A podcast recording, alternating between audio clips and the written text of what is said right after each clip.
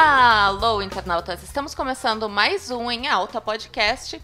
Eu sou Luna e hoje estou aqui com Amanda Oldman para falarmos sobre Mulher Maravilha 1984. Já vamos aí aproveitar esse super hype, porque as pessoas estão enlouquecidas falando sobre esse filme e, em geral, falando mal. Então eu já vou perguntando para Amanda o que, que ela achou. Bom, gente, primeiramente, aqui é a Amanda do canal Amanda Oldman e quero dizer que cadê o, os anos 80, né? 1984 e tipo, cadê os anos 80? Eu até comentei no meu canal, na minha crítica, de que, tipo assim, a cena de abertura, né, pra ambientar ali dos anos 80, é muito bem feita. Eu acho que a ambientação ficou perfeita, assim, comparando com It também, que uh, é um filme ambientado nessa mesma década. Tem Pose também, uma série que tá disponível na Netflix. Uh, Stranger Things, enfim, que é o grande hype. Então, assim, em comparação, tá assim, na mesma qualidade. Só que aí depois isso se perde. Parece que a Pat Jenkins se esqueceu. E aí ela foi seguindo. E aí, em alguns momentos, ela se lembrava que, tipo, ah, tá nos anos 80. Então vamos colocar aqui umas coisas. Tipo, aquela cena lá do Steve Trevor fazendo, tipo, mudando de roupas, que para mim aquela cena era muito dispensável, mas tudo bem. Ou a cena da Bárbara na academia, que aquilo é muito anos 80. Então, para mim, esse foi um primeiro ponto que, que eu queria tocar. Que é 1984. E que, cara, eu não entendi o porquê que eles queriam que fosse nos anos 80. É tipo, para aproveitar esse hype, porque o filme, para mim, poderia ser em qualquer época. Poderia ser mais contemporâneo. Pois é, né? Eu acho que pode ser em parte por conta do hype ou talvez por conta de onde se ambienta a história nas HQs, que eu não posso falar com propriedade porque eu não sei, mas se for nos anos 80, então faz sentido eles quererem inserir essa década, né? Porém, com relação principalmente ao figurino, isso me incomodou bastante, principalmente se for pensar na parte em que ela vai para uma festa, né? Aquela festa e tal, do trabalho ali no museu. E todo mundo tá vestindo roupas que parecem atuais pra caramba, né? O pessoal indo pro Oscar hoje em dia. E não fez muito sentido para mim. E justamente as outras inserções que tu falou, parece que elas são pontuais para dizer, então, lembra? Esse filme está nos anos 80 sabe? E depois se perde novamente. Então, eu também não entendi muito bem qual é essa sacada do 80, porque não acho também que merecia ir pro título isso, já que não foi tão explorado. O título podia ser simplesmente Mulher Maravilha 2, né? A Vida de Verdades. Sei lá, um subtítulo bem cafona, assim. Acho que teria até mais a ver com anos 80 ter um subtítulo cafona do que simplesmente colocar o 84 lá, que pra mim acho que não funcionou. Verdade. Inclusive, você falou desse rolê da verdade e eu acho que o, trazendo já já tá claro que eu não gostei muito do filme, né? Mas foi uma das poucas coisas que eu gostei bastante, foi esse subtexto de falar sobre a verdade, que assim, é, você pode fazer o que for, você pode mentir, você pode esconder, mas a verdade sempre vai ser a verdade. E eu gostei muito do plot twist, meio que pode se dizer assim, da, da primeira cena, né? Que é a Diana ali criança porque começou a me irritar, porque parecia mais uma cena para falar, olha gente, como a Diana é foda. Olha, desde pequena ela é muito foda. Aí eu já tava assim sentada e tipo, ai meu, que saco, tá bom, eu já sei que ela é muito foda desde criança, enfim. E aí, tipo, ela acaba trapaceando ali para vencer a corrida e aí chega lá a senhora e corta o barato dela e fala: Então, bonita, não, porque, tipo, você tá trapaceando e tal. Então eu gostei muito disso para justamente mostrar que nem sempre ela foi uma pessoa muito correta, né? De que ela teve que aprender como todo mundo. E isso ela, né, levou posteriormente, enfim, isso trouxe pra, pra trama desse filme. Eu vou ir de contra com esse teu argumento, porque o que eu senti nessa cena foi diferente.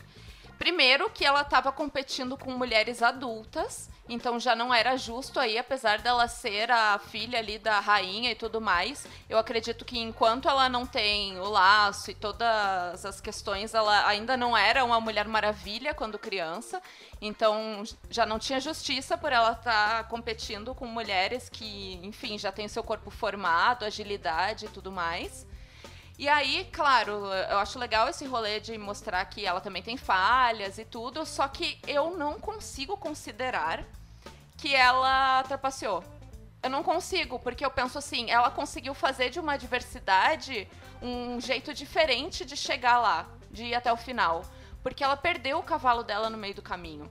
Então, tipo, ela arranjou uma outra forma de reaver o cavalo e conseguir chegar até o final da partida lá.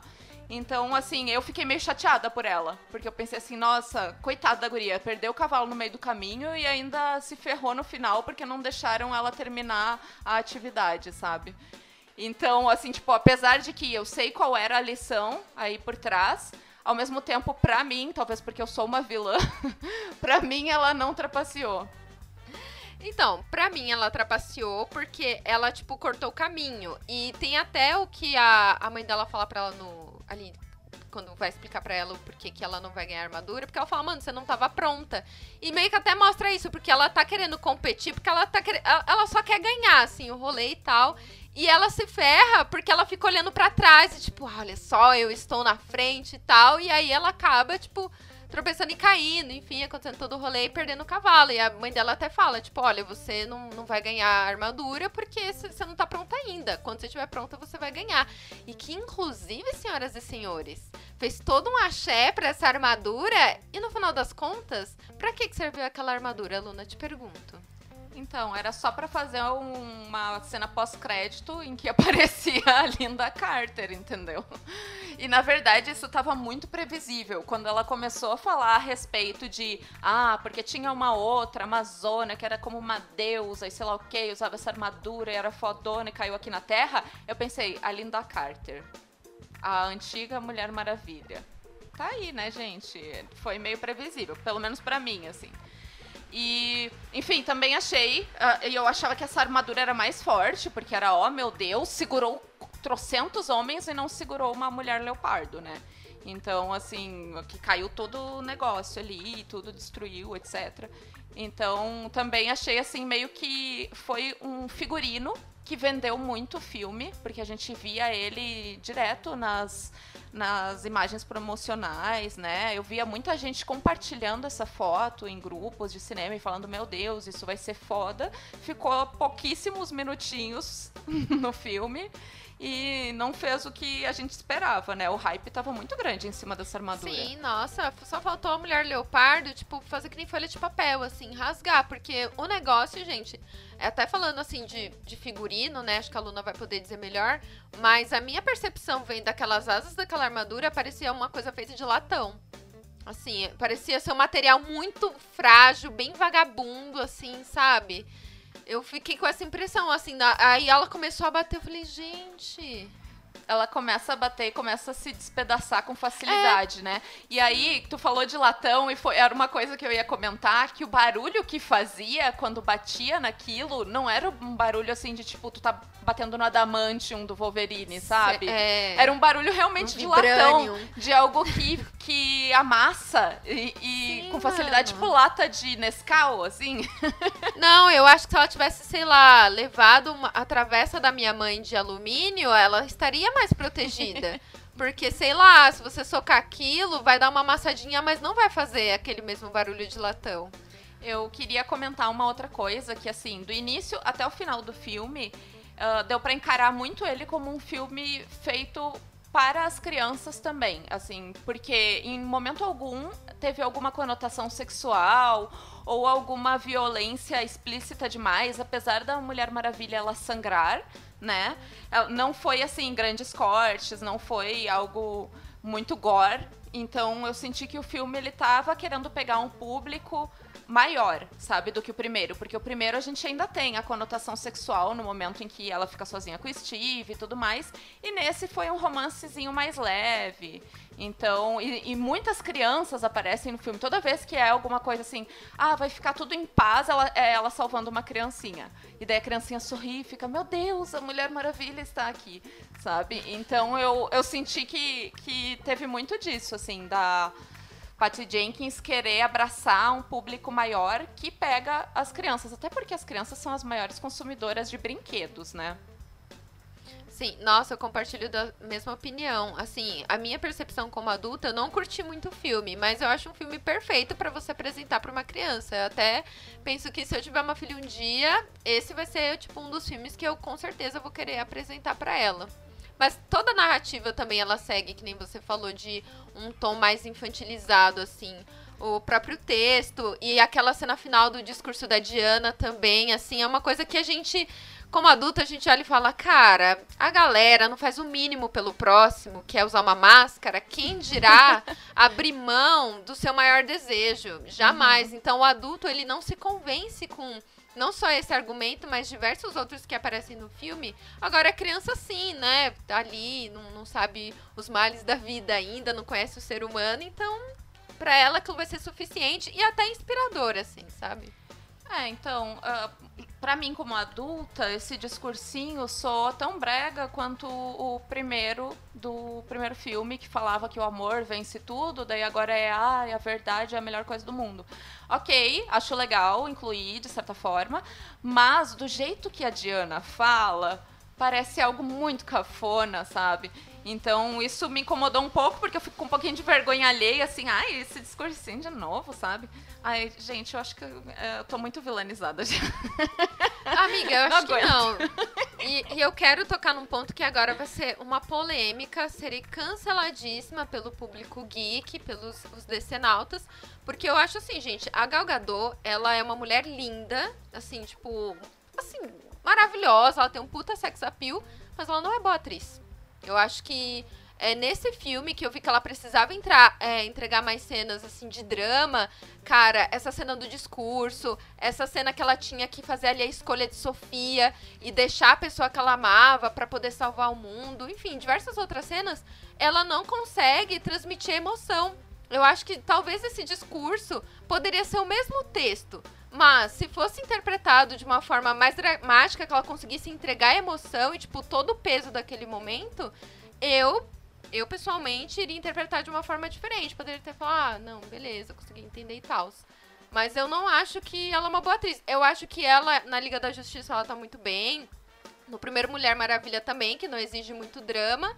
Mas é nessas horas que eu vejo que, tipo, cara, não, ela entrega, assim, sabe? O que ela precisa fazer.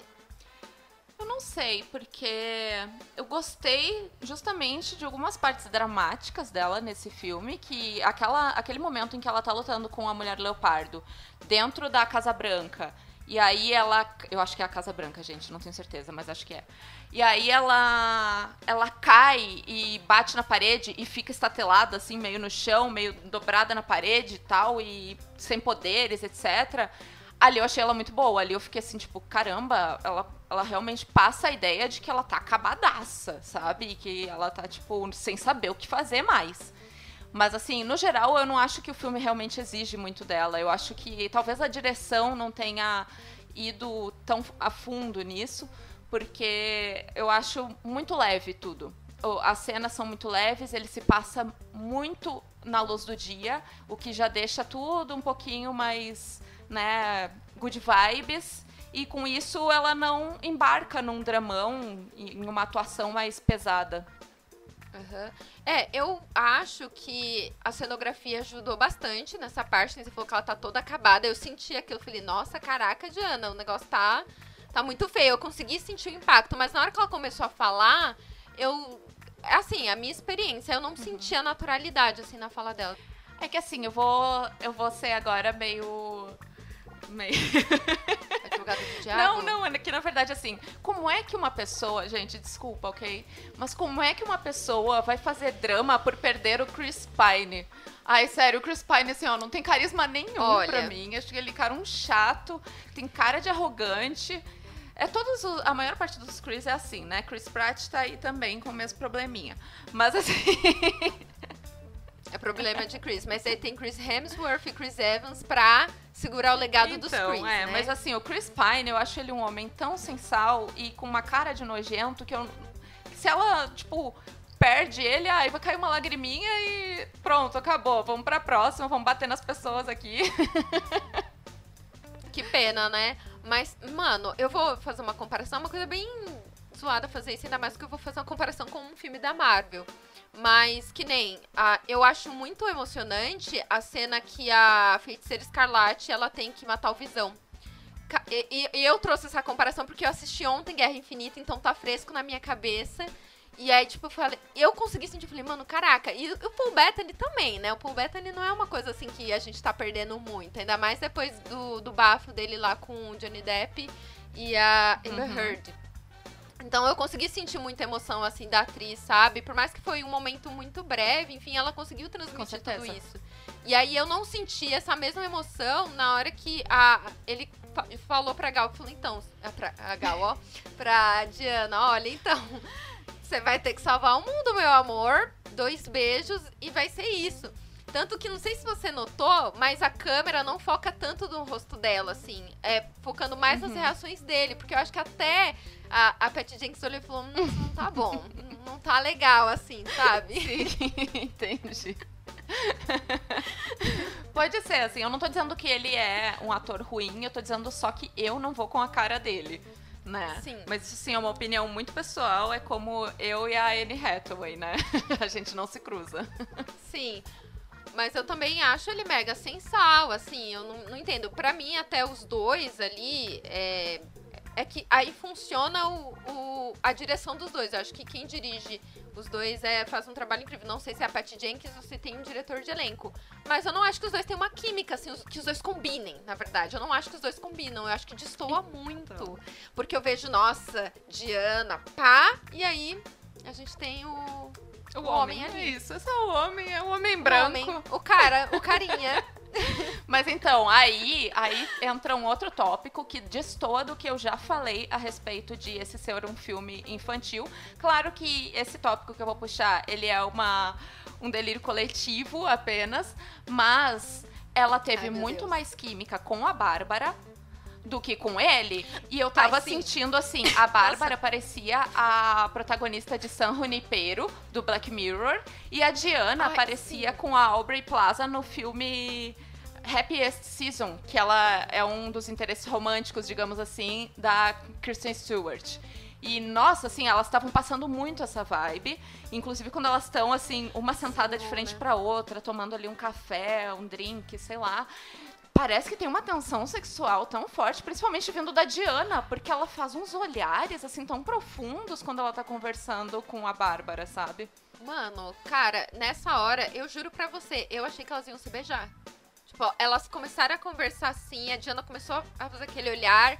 E, e gente, a, a Bárbara é muito apaixonante nesse filme.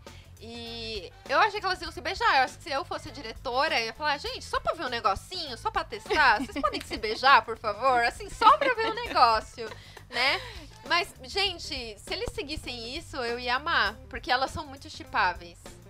Nossa, foi um chip, assim, muito forte. Na, na cara. Até porque a Diana tava com uma roupa, assim, social foda, sabe?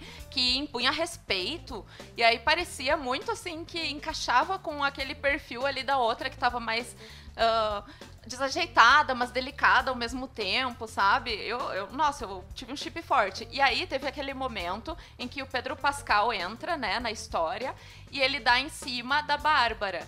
E quando ele dá em cima dela e os dois estão meio que dançando e brincando, falando coisa no, trabalho, a Diana olha para ele com uma cara de ranço, assim, e manda ele embora. Tipo, ah, já deu aqui a conversinha de vocês, né? Tchau, tchau. E aí a outra fica, tipo, porra, que que cortou aconteceu? meu clima aqui, sabe? E parecia muito que ela tava com ciúmes. Então a trama tava encaixando isso de uma forma que soava desse jeito. E não foi só comentando com a Amanda, eu comentei com outros amigos meus e eles também sentiram a mesma mesma coisa, assim. Eles estavam também no chip das duas. Será que esse não era o intuito? Mas eles falaram, não, gente, melhor deixa, melhor cancela. Porque realmente a narrativa ela segue muito pra esse lado. E super funcionaria, se for pensar. Super. Não, não de acordo com as HQs, porque Mulher Leopardo e Mulher Maravilha acredito que nunca tiveram algum envolvimento romântico, mas a Mulher Maravilha vem de Temícera, onde só tem mulheres. Então, provavelmente, os primeiros relacionamentos que ela teve na vida foi com outras mulheres, né? Então, super funcionava dentro do contexto dela. Mas, cara, é, agora falando da Bárbara, eu não sei se você também teve essa percepção, mas Eu achei que a narrativa da personagem, ela até certo ponto, ela tava muito coerente. Mas, por exemplo, a partir do momento que ela foi em contra a Diana já para a parte assim da agressão mesmo, para combater porque ela não queria abrir mão do desejo dela e todas as outras decisões que ela começou a seguir. Pra mim, tipo, não foi coerente com toda a construção que eles fizeram, assim, do personagem. Ainda mais porque eu consigo me conectar muito mais com a Bárbara do que com a Diana, assim. Eu até, uhum. eu até brinquei na minha crítica. Eu falei, gente, se eu trabalhasse com as duas, eu ia ser amiga da Bárbara, eu não ia ser amiga da Diana, assim. Poderia olhar, admirar, enfim, tal. Mas falando, assim, de personalidade, é, eu consigo me aproximar muito mais da Bárbara, porque eu também tenho esse problema com a Mulher Maravilha de que, tipo, é muito ícone de perfeição, assim, sabe? Eu esperava que nesse filme eles conseguissem trabalhar um outro lado da personagem, mostrar um lado mais humano, mas, tipo, não. E parece que eles vão continuar seguindo isso como, tipo, um ícone inalcançável, sabe? Eu senti muito isso que tu acabou de falar no momento em que elas se conhecem. Porque a, ela, a Diana foi a primeira pessoa que tratou bem a Bárbara, então ela fica encantada com isso e já quer meio que combinar um almoço para as duas fazerem amizade. Ela tá, tipo, pensando, poxa, né? Pode ser que eu venha ter uma amiga. E a Diana fica tipo, ai não, não posso, minha agenda está cheia, não sei o quê. Sabe? E daí eu fiquei pensando, nossa, mas assim, a Mulher Maravilha não era para ser alguém, sei lá, acessível, mais de boas e tal. Eu, eu, eu, pensei que ela ia aceitar na hora. E ela só aceita depois. Olha, aí vem a, a, uma questão da ganância. Porque ela só aceita depois que a outra tá incumbida de verificar todos os artefatos do FBI. Ela achou interessante a mulher, né? Porque aí ela tem toda todo acesso àquelas coisas estranhas que alguma coisa pode servir ali para Diana pesquisar e etc. Então, eu acho que tem dois jogos aí, que primeiro a Diana acaba tendo um pouquinho ali de interesse, apesar dela ser uma boa pessoa e tal, tem uma relação de interesse no início. E depois vem a relação de interesse e inveja da outra, né? Que eu vi em parte dessa forma. Talvez não bem uma inveja, mas um, uma admiração, né? Eu sei que nas HQs a Mulher Leopardo ela é regida pela inveja, mas no filme eu senti muito mais como uma admiração. Ela queria ser que nem aquela pessoa que ela acabou de conhecer, que é quase endeusada, né? Então, eu, todos os pedidos assim que ela fez até certo momento, né, lá no início, ela fez porque ela tinha admirado a Diana e não exatamente porque ela queria a vida da Diana para si, né? Nossa, e eu gostei muito que eles foram por esse caminho, né? Acho que até porque eles estão atentos a todo o rolê, tipo, o debate de rivalidade feminina e tal. E aquele rolê de que o filme ele é para ser vendido assim, mais pro público infantil. Então achei legal eles não seguirem por esse caminho de, tipo, é, uma mina com inveja da outra, uhum. assim, com raiva de tudo que a outra conquistou. E mais por esse lado da admiração, de tipo, olhar e falar, poxa, quem nunca, né, viu uma pessoa que tem uma qualidade que admira e fala, cara, eu queria ser assim. Tanto que a, a Bárbara, ela não muda nada fisicamente, ela só se torna uma pessoa mais confiante e aprende uhum. a valorizar ali os pontos uh, que favorecem a ela, como falando na aparência ou falando na personalidade, porque ela é uma pessoa muito engraçada, né? Quando ela conversa ali Sim. com a Diana, ela faz a Diana rir.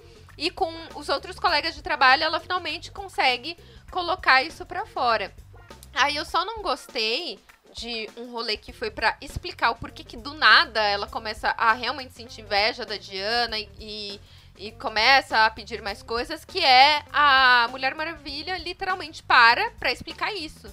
Tipo, ah, você está assim, você é, desejou isso, mas você perdeu o seu bem mais valioso, que é a sua personalidade, a sua bondade, enfim, porque ela é apresentada assim, né? Ela, ela ajuda, uhum. tipo, o cara lá que é morador de rua, mas não é só, tipo, ah, toma aqui o que comer. Ela tem, tipo, realmente uma amizade ali com o cara, né? Demonstra isso numa cena muito simples. Uhum. Então, é, aí eu não curti esse artifício de roteiro, de, tipo, literalmente pegar o personagem e explicar. Porque até aí eu não tava entendendo. Eu falei, mano, por que que ela do nada tá, tá com raiva da Diana, sendo que elas estavam, tipo, melhores amigas ontem. Pois é, eu, eu achei meio perdido também nesse momento. E teve uma coisa que me irritou, que foi colocar ela como vilã numa situação em que ela estava se defendendo e, Sim. sabe, tipo, toda aquela questão do assédio que ela passava na rua, chega um momento em que ela acaba se vingando de certa forma, mas eu ainda acho que, tipo, essa vingança, ela não deveria ter sido colocada dessa forma, porque colocou o assediador, que era um cara que provavelmente, né, não só dava em cima das mulheres que passavam, como também forçava coisas, né, pelo jeito que ele lidou com ela da primeira vez que ele aparece na trama. E aí colocar ele como uma figura de, ah, coitadinho, ela, ele apanhou muito dela, sabe? E ela, ah, virou uma pessoa má agora. Pra mim, ela não foi má, sabe? Ela, o cara, ela voltou ali atrás, né? Deu uma abertura para ele, ele assediou ela, firme, então, e ela pegou e deu a lição que ele precisava receber, entendeu? né? Eu ia pedir desculpa, mas eu não vou. Porque, assim, eu só achei muito errado o roteiro usar isso como um artifício de mostrar o quanto ela era uma vilã. Sim, tipo, pra meio que fazer a virada dela, né? Eu também achei super errado. E aí é mais uma vez que eu fiquei do lado dela e, tipo, não consegui uh, engatar na história da protagonista, porque eu falei, cara, ela, ela não errou por aí. Tipo, tudo bem, foi um, po um pouquinho, assim, desproporcional, ela quase matou o cara. Mas desculpa, não tô com dó, porque como você falou, provavelmente ele não só fazia isso com ela, mas fazia isso com um monte de gente, sabe? Uhum. E acho que até muita gente também conseguiu sentir muito mais empatia por ela nesse sentido, sabe? Sim. Agora, falando dessa questão de embarcar na história da Diana, eu acho que nem tem como, porque a Diana é só um instrumento.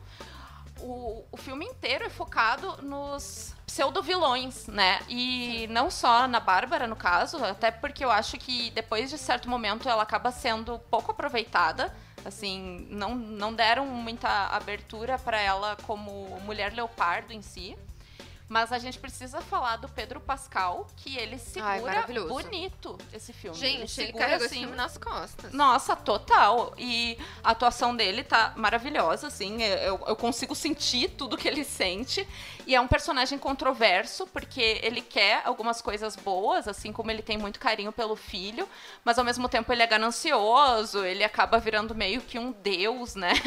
Algo bizarro, assim, e, vai, e embarca numa loucura. Então, eu acho assim que o ator trabalhou muito bem. Eu não enxerguei nenhum outro papel dele naquele rosto, sabe? Então, isso é perfeito porque ele acaba conseguindo fazer papéis diferentes sem parecer a mesma pessoa, né? Eu amei. Sim. Assim, eu acho que ele foi o ponto altíssimo desse filme. Não gostei do final dele, porque achei água com açúcar. E ele deveria ir preso e nada foi dito a respeito disso. Mas enfim. Foi tipo, ah, foi mal aí, tudo bem, aceito. Primeiro que eu gostei bastante da apresentação dele, porque é uma coisa. É clara, assim, uma inspiração com Donald Trump. Uhum. É, até a própria história dele com os negócios me lembrou uma coisa meio Ike Batista também. Não sei se rolou aí uma inspiração. Provavelmente sim, porque é uma, é uma coisa muito parecida, né? Pra ser coincidência, enfim. E eu acho que, meu, ele só cresce o filme inteiro. Como você falou, ele segura o filme nas costas, ele quem carrega tudo. E por mais que. E, e eu acho que ele ficou por um triste, assim, de perder o tom do personagem, de ficar uma coisa muito exagerada, mas não. Tipo, ele uhum. ficou na medida certa. Eu gostei muito da, da construção, assim, da obsessão dele, né? Porque no começo ele é só um cara ali meio que perdido e que só quer uh, conquistar o lugar dele ali, enfim, fazer o dinheiro dele e tal. E aí o cara, ele vai conseguindo um pouquinho de poder, um pouquinho mais, e isso vai com, o, o, consumindo. Então eu, eu achei maravilhoso. E aí, para mim, também não foi coerente o final de, tipo, ele passou o filme inteiro cagando pro filho. E aí, no final, quando ele tá no ápice ali da sua ganância e pelo que ele vai fazendo, né, ele, os desejos, ele vai perdendo a saúde dele, física, e não sei se isso acontece também com a saúde mental dele, porque ele já não consegue enxergar mais nada, tem um ponto uhum. que ele nem lembra mais que ele tem filho, ele caga lá pra onde o filho tá, e aí, de repente, ele lembra, tipo, hum, poxa, eu tenho um filho, né? Nossa, não, não quero mais tudo isso, sabe? Mas para mim fez sentido, porque o filho dele tava desejando algo pra caramba naquele momento, né? Então, assim, como ele tava meio que um deus escutando orações, eu senti que isso funcionou. Ah, e eu não sinto que ele cagou pro filho dele durante o filme. Eu sinto, assim, que é aquela coisa dos pais que trabalham demais, workaholic, e não conseguem mesmo administrar, porque toda vez que o filho dele aparecia, eu sentia o carinho dele pela criança. Não era que nem quando a gente vê em outros filmes aquele pai que, tipo, ah, tá, vai lá brincar tem só um momento em que ele diz: "Ah, compra lá um pônei para ele ficar feliz", porque ele tinha acabado de falar uma coisa assim que deixou o filho dele triste, mas era no momento que ele tava acendendo, né, como o gênio da lâmpada. então, é, era um momento assim que ele realmente estava intoxicado por tanto poder. Mas nos outros momentos em que ele tem alguma relação com o filho, eu senti, assim, que ele, ele tinha esse quê de pai, essa coisa assim, que. Enfim. Agora, o filho dele não era muito bom ator, não. Não, o filho. A criança ali, gente, não pode falar de criança. Parecia que Mas às vezes. ele tava lendo. É, Pois então, parecia que às vezes ele tava olhando pra câmera, sabe? Tipo, olhando pra ti, sabe? Eu acho que nessa hora a Patty Jenkins estava assim, agora você fala tal coisa, agora você faz isso. Aí ele tava, tá bom, sabe? É, é o filho, é o sobrinho dela, né? É o sobrinho dela. É. O irmão dela falou, bota aí meu filho. Você falou que ia botar.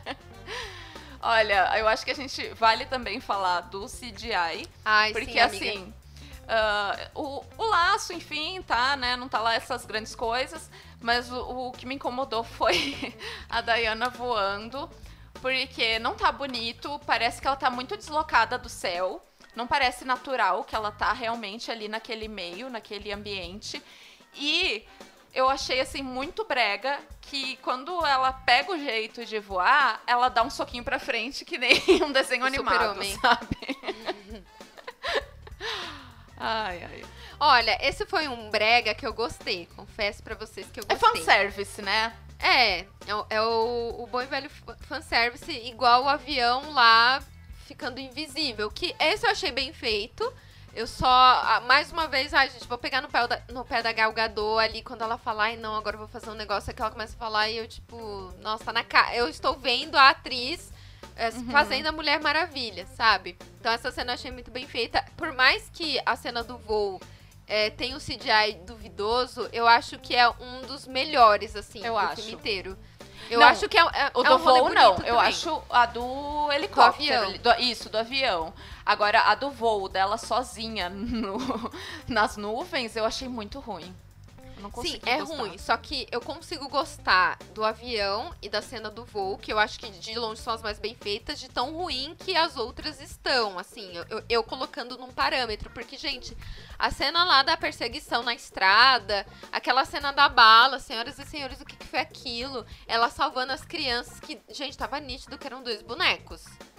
tava nítido, tava nítido. Eu fiquei, gente, não, que.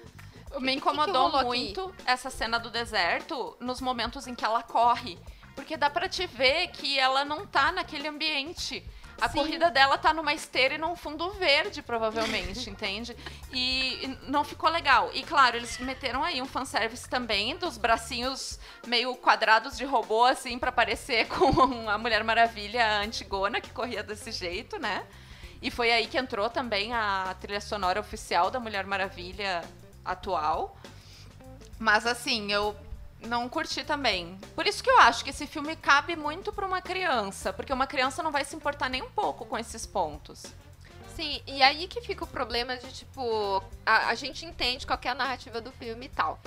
Só que o problema é que como eles vendem o filme, porque aí eles vendem lá pro soltando todas essas referências, como a gente falou da armadura, enfim.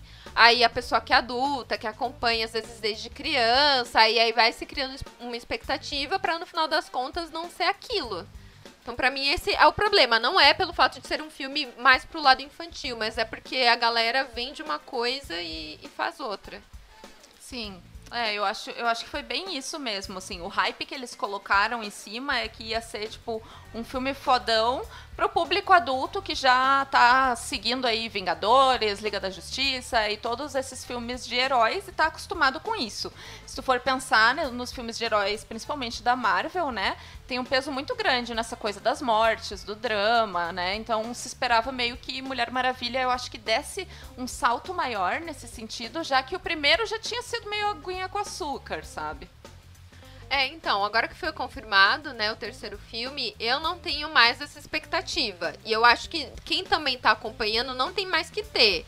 Eu acho que se o primeiro já foi assim, o segundo também, então eu acho que não já dá pra ficar hypando, esperando uma coisa, sei lá, às vezes algo mais, por exemplo, Aves de Rapina também, que por mais que tenha um tom infantil, por ser um filme todo colorido. Ele é um filme também pro público adulto, ou enfim, Ele sei é lá, só pro ou pi- público adulto, porque tem uns momentos ali muito tensos que criança não, não dá pra assistir É verdade. no Aves de Rapina. Mas, Mas- assim, aí, aí tá uma boa diferença.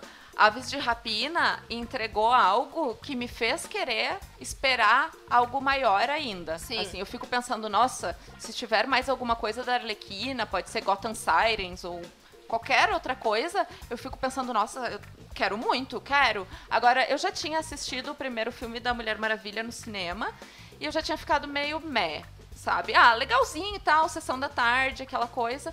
Mas eu não tava com hype pra assistir esse segundo. Tanto Eu que eu assisti só pra gravar esse podcast, porque a gente resolveu pegar essa pauta.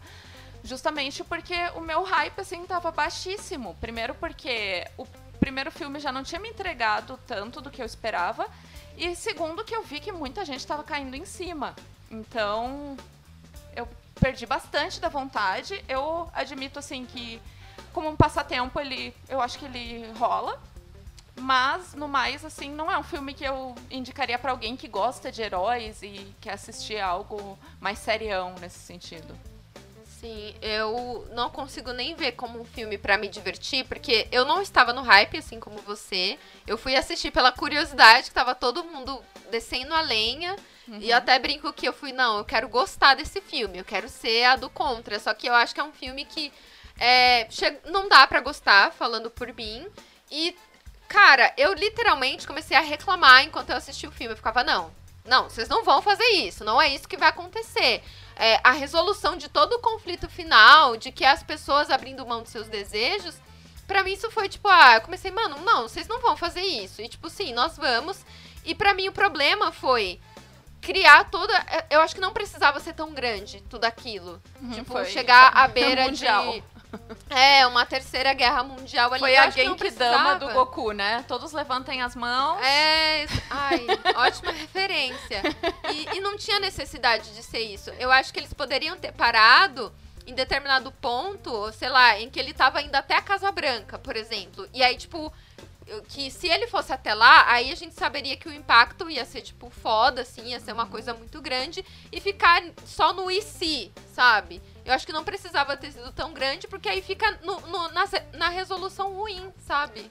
Sabe o que, que eu acho? É que assim, eu não compreendi muito bem uma questão. Ela pediu que todo mundo abrisse mão dos desejos. Aí, obviamente, algumas pessoas abririam mão. Tinha gente na China. Outras pessoas não iam abrir mão. Quem pediu um Jamais. milhão de dólares não ia abrir mão. Quem pediu pra ser famoso não ia abrir mão. Entendeu? Então, tipo, pra mim não fez sentido tudo ir voltando ao normal. A não ser que seja só pelo último desejo lá do Pedro Pascal. Se vê bem que eu não lembro o nome dele do filme, né? Max Lord. é. Maxwell. Cara, é que, tipo assim, eu fico imaginando se, sei lá, a galera resolvesse Guerra Infinita da mesma forma. Uhum. Tipo, criasse um bagulho enorme e falasse, então, Thanos, e começasse a falar de amor e de. Ai, então. Porque vou abrir mão. Eu fico no imaginando momento isso. em que aparece a mulher leopardo voltando a ser simplesmente Bárbara, eu fiquei pensando assim, essa mulher não ia abrir mão. Jamais. Não nesse momento, entendeu? Então, tipo, tá, ok, foi o desejo do Pedro Pascal que abriu mão de todos os outros desejos do mundo. Só pode ser isso, pra ter voltado ao, ao normal, né? Mas assim, se fosse pela questão de, ah, você abre mão aqui, você também, não ia funcionar. Ó, Então o pedido dela não funcionava pra todo mundo. Ela tinha que pedir só pro Pedro Pascal, era só ele, entende? Porque os Exatamente. pedidos do mundo não fizeram diferença nenhuma até que ele fez o dele. Sim, e aí já emenda com o que você falou, que provavelmente o que desencadeou o desejo dele foi o desejo do filho. Uhum. Porque também, é, assim como ele se tornou uma pessoa extremamente egoísta e não abriria a mão do seu desejo, Bárbara também não, porque ela perdeu a bondade, e assim como ela, outras pessoas também, né? Exato. Tinha isso de mais precioso e perdeu, e uma pessoa sem bondade, sem empatia, ela é incapaz de, tipo, olhar e falar, ah, não, vou pensar aqui no outro e vou abrir mão do meu desejo. E sem falar que o filho desejou pra ele a grandeza e ele se tornou meio que um deus a partir disso, né? E naquele momento em que o filho deseja isso, porque ele tá conversando, né, com a criança e diz: "Ah, mas eu quero ser grandioso para ti, porque eu quero que tu tenha orgulho de mim". Daí o filho vai desejar e desejar, ah, então, pai, eu quero que você, né, tenha grandeza e tal, desejo isso para ti. E aí eu senti que naquele momento ele pensou, tipo, fudeu. A cara que ele faz é muito boa, sabe? Porque Sim. ele já tava ele é sobrecarregadíssimo. E quando o filho faz esse pedido, ele fica assim, tipo, porra, agora ferrou. Sabe? E, nossa, sério, esse ator, assim, parabéns. Nossa, ele é melhor. E aí, o que, que, você achou da cena de luta de Mulher Maravilha e Mulher Leopardo? Não a cena que ela tá humana ainda, porque eu gostei, assim, dessa luta. A luta mas humana, a cena final. Aquela que ela já está como Mulher Leopardo. Primeiro que eu achei muito curta, e achei curtíssimo o tempo em que ela está como Mulher Leopardo, sabe? Então, eu acho que essa personagem, assim, eu acho legal o desenvolvimento dela, só que eu acho que foi mal aproveitado no final, porque a luta foi rapidinha, é isso aí, é só pra mostrar que ela modificou o corpo, vamos meter um CGI maluco. e, enfim, eu gostei do visual do rosto dela. Eu esperava que fosse um pouco mais leopardo, sabe? Tipo, algo mais próximo de. Até porque não é bem um leopardo, ela é uma mistura de guepardo com alguma coisa no original, que o nome dela é Chita, né? Que remete a essa coisa da África e tudo mais. Porque a origem dela tá diferente no filme do que a origem das HQs. Mas essa coisa mais felina, eu imaginava que ia ser um pouquinho mais felino, né? Mas deixou ela andrógena de um jeito diferente que eu até gostei. Eu até curti isso. Só que eu achei que utilizaram por muito pouco tempo. Tanto que nessa cena eu peguei, eu tava assistindo da minha cama, né? Aí eu fui sentar na frente do computador, porque eu queria enxergar assim, ó, 100% de como que ela estava. E durou tão pouco que eu não consegui Sim. ver tudo, na verdade. Exato. Era só para fazer mais um hype também, né? Uhum. De, de ter ali a Mulher Leopardo. É, mas é igual o que eu estava falando com os inscritos, né? Que, cara, poderiam ter introduzido a Bárbara só pra, por exemplo, construir ela como a vilã da Mulher Maravilha para um próximo filme. E ela não precisava ter se transformado em Cheetah, em Mulher Leopardo nesse filme. Uhum. Poderia, sei lá, deixar isso. Ah, talvez poderia até ser a cena extra desse filme. Pra ir no próximo, ela já sofrer ali a sua transformação, enfim. Porque Eu super foi... concordo com isso. E é isso. E é isso. Mas, amiga, eu acho que a gente tem que falar alguma coisa bem, porque a gente tá só descendo a lenha. Não tem coisa para falar bem. Pedro Pascal, pronto. Eu falei do Pedro Pascal, né? O Pedro Pascal, ele tá um fofo. assim, eu tenho esse, essa tara por vilões, né? Então, assim, eu não acho o Pedro Pascal um homem bonito, mas eu achei ele um homem muito interessante nesse filme. e assim, ele é um vilão que ele me passou muito essa dualidade de uma pessoa que se importa com algumas coisas da vida e uma pessoa gananciosa pra caramba sabe? E os sentimentos, né, no rosto dele afloravam assim de uma maneira muito natural, que é exatamente o contrário da Gal, né? Que a gente não consegue Sim. enxergar muito isso nela. Ela parece aquela carinha de pastel assim, amena o filme inteiro. E também que é viciada em seduzir. Se ela não tá, tipo, fazendo aquela cara meio assim, vocês não estão vendo, né? Mas tá fazendo uma cara que a Gal Gadot ela geralmente faz, ou ela está seduzindo com um Mas, olhar cara, potente, né? Com um olhar potente, que a gente tem vontade de entrar na tela e falar: você me dá honra de me dar um beijo? Você se sente até indigno de perguntar isso. Mas eu, que, eu lembrei de um ponto para falar bem que eu gostei desse filme. Que ele consegue mostrar como cada decisão feita por uma empresa privada ou por uma instituição pública afeta na vida das pessoas. Eu achei muito bem feito isso, que eles conseguiram é, falar de uma forma simples, como é, a decisão de cada país pode afetar no mercado e aí vai afetar o consumo das pessoas.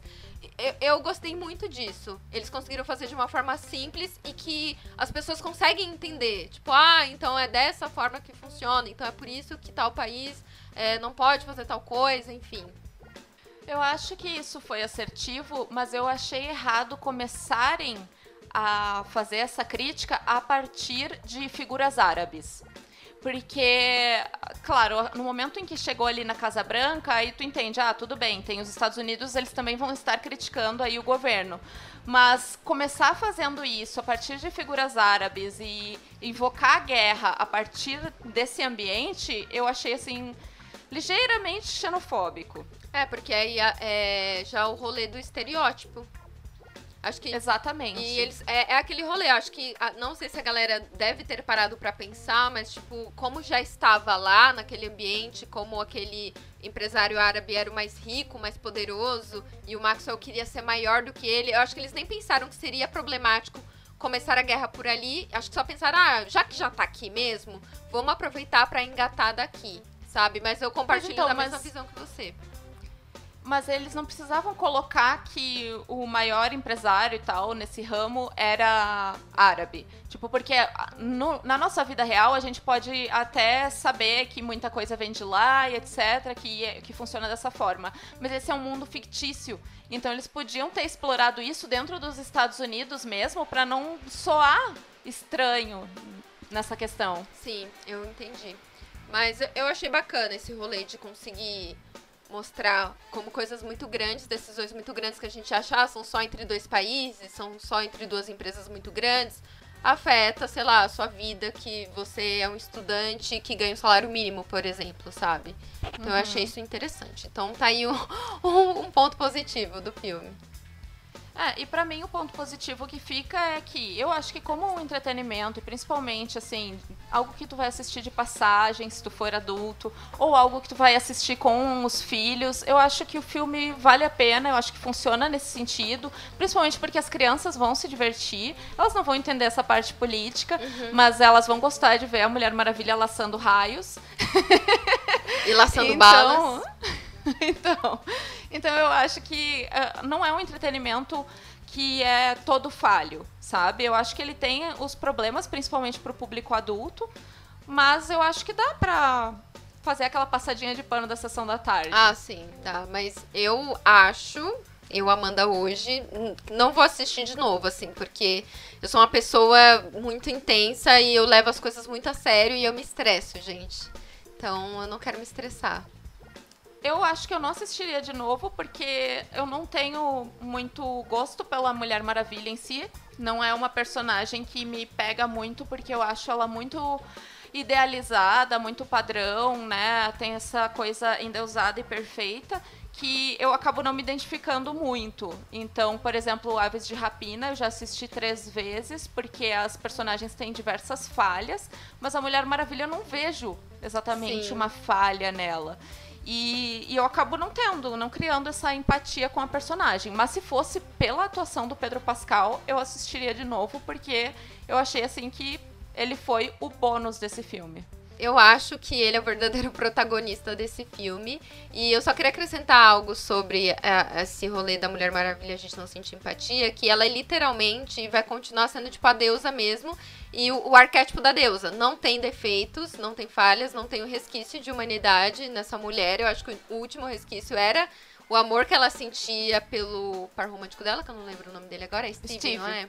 Uhum. Era o único resquício que ela tinha, que a gente podia falar que ela era humana. Porque eu gosto também de fazer uma comparação com Capitã Marvel, que é tipo a mulher mais poderosa do universo. Mas ela é apresentada no filme como uma pessoa humana que tem ali é, os, suas falhas, tem ali suas questões e que é, é tal outro ideal inalcançável, mas que a gente consegue se conectar porque ela tem humanidade. Uhum. Agora vamos para as indicações. ok, então agora vamos para as nossas indicações. E hoje, então, nessas indicações, eu vou indicar algo que não tem muito a ver com Mulher Maravilha, mas tem um pouquinho de quê de super-herói, que é o filme Scott Pilgrim contra o Mundo, ele é um filme que é um orgasmo estético, porque ele é muito diferentão, os cortes dele são muito legais, as passagens de cena, porque ele se ambienta todo como se fosse meio que um jogo de videogame. E não fica brega, porque ele tem esse quê de, de HQ mesmo, né? De história em quadrinho, então funciona. Eu não sou muito fã do Michael Cera, que é o Scott no filme, mas temos a Brie Larson como Envy Adams e ela tá brilhando. Ela é minha crush nesse filme. E temos também a Mary Elizabeth Winstead, que hoje em dia a gente conhece ela pela Caçadora em Aves de Rapina, mas ela fazia Ramona Flowers, que acho que é o papel mais notório assim da vida dela até então. E é um filme muito divertido, assim, é um filme muito legal em que um menino se apaixona por uma garota diferentona, toda pixie girl, que não tem, né, passado, não tem nada, isso é ruim, não é muito trabalhado, né? Porque as pixies Ela é são só par assim. romântico. Ela é só um par romântico diferentão. Mas ele se apaixona por ela e aí ele tem que lutar contra os sete ex-namorados dela, né, em sequência. Eu- um é uma namorada, né, porque ela teve suas fases. E eu acho esse filme muito divertido e bonito de assistir. Então fica essa dica. Então, gente, a minha. Eu vou indicar duas coisas hoje. Uma pra ter um pouco a ver com o tema e outra nada a ver, que é um perfil no Instagram que eu estou gostando muito. Então, a minha primeira indicação vai ser o quadrinho da Capitã Marvel, que é o primeiro volume, que se chama Mais Alto, Mais Longe, Mais Rápido e Mais. Tem esse título enorme. E ela é uma edição muito legal, acho que pra quem quer começar a ler Capitã Marvel, porque eu tô nesse rolê também, eu me apaixonei por ela por conta do filme. Eu não conhecia a personagem, acho que como a maioria das pessoas conheceu por conta da introdução dela em Vingadores. E eu tô indicando não porque é uma HQ, nossa, vai mudar a sua vida. Mas se você quer ler uma coisa bem feel good, uma coisa pra você dar risada, você vai adorar Capitã Marvel. É uma HQ pra deixar o seu coração quentinho e trazer uma leveza para o seu dia. E a minha outra indicação é um perfil no Instagram que eu estou apaixonada por este homem, que se chama L'Homestatu. Eu vou soletrar porque acredito que é francês. Acredito não, ele é francês. Que é L-H-O-M-M-E-S-T-A-T-U-E. O que, que é? É, gente, tive que soletrar porque o negócio é O pessoal vai rebobinar pra escrever isso. Ai, gente, não vou repetir. Quem pegou, pegou. Zoeira. Mas eu acho que quem me segue já deve ter visto que eu compartilho várias coisas dele, porque ele é um modelo e ele faz performances, enfim, ele tem um perfil maravilhoso, várias fotos incríveis e tal. Mas ele ficou bastante famoso no TikTok, porque ele é francês, ele tá um tempo aqui no Brasil, e ele fica falando das coisas que ele adora aqui no Brasil, e ele tem um sotaque muito maravilhoso. E Gente, veja o TikTok dele, veja o Instagram. O Instagram dele é mais artístico, mas se vocês querem ver esse lado dele, que ele fala sobre a vida dele na França, comparando com o Brasil, vão assistir porque é outro rolê bem feel good, assim, sabe? É muito gostoso você ficar vendo, assim, ele falando com aquele sotaque tão lindo. Então tá aí as minhas indicações. Já que tu indicou uma redezinha, eu vou aproveitar a última indicação aqui, já que né, estamos sem Paulo e Rodolfo, mas eles estão no Brasil, a gente tá aqui, né? Naquela empolgação para que encontremos eles em algum momento. Mas como não temos a bancada completa, eu vou fazer mais uma indicação, que é uma página que eu gosto bastante no Instagram também, que é a Crítica Delas. É uma página que fala sobre filmes e séries e sobre a visão feminina em cima dessas, né, dessas atrações. E também traz assim muitas curiosidades a respeito de gêneros diversos e até mesmo isso que eu falei de Pixie Girl, né, de estereótipos de personagens. Enfim, é muito educativa no sentido de, de entretenimento, né? E eu acho que vale a pena assim para quem gosta de acompanhar esse tipo de postagens. Sim, é maravilhoso. Eu indico esse perfil pra vários amigos meus que às vezes, sei lá, veem um filme e acham muito ok. Aí eu vou lá e falo, olha, dá uma olhada aqui nessa página e tal, porque é justamente isso, é a perspectiva da mulher, assim. Então, É, são, se Eu não me adoro o engano, trabalho delas. Eu, eu só falei, eu só falei com uma delas, mas são duas, né, meninas que regem a página. E nossa, tem muita coisa legal assim que tu acaba descobrindo e tu não não pega às vezes no filme ou não sabia que existe determinado estereótipo ali em cima.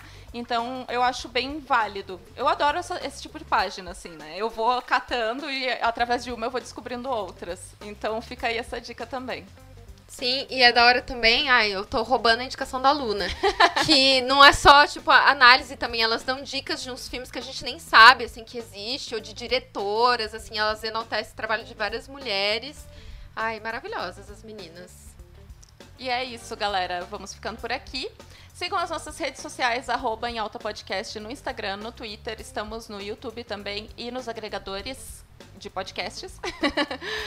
e vamos deixando aqui um beijinho. Não sabemos como, quando Paola e Rodolfo vão voltar, porque eles vão ficar três meses no Brasil, olha só. Porém, eles estão sem os aparatos e tal para continuarem gravando com a gente nesse momento. Então, vamos continuar aqui entre eu e Amanda e talvez alguns convidados especiais. Verdade, gente. Espero que vocês tenham gostado e vão comentar lá nas nossas redes o que vocês acharam de Mulher Maravilha 1984. Concordando ou discordando, nós queremos saber a opinião de vocês. Não esqueçam também que nos domingos, às 9 horas da noite, eu e a Amanda fazemos lives comentando as notícias da semana sobre cultura geek, cultura pop, entretenimento e tudo isso que vocês adoram, tá bom? No Instagram. Um beijo, galera. Até mais. Beijo, gente. Semana que vem tem mais. Joga moeda.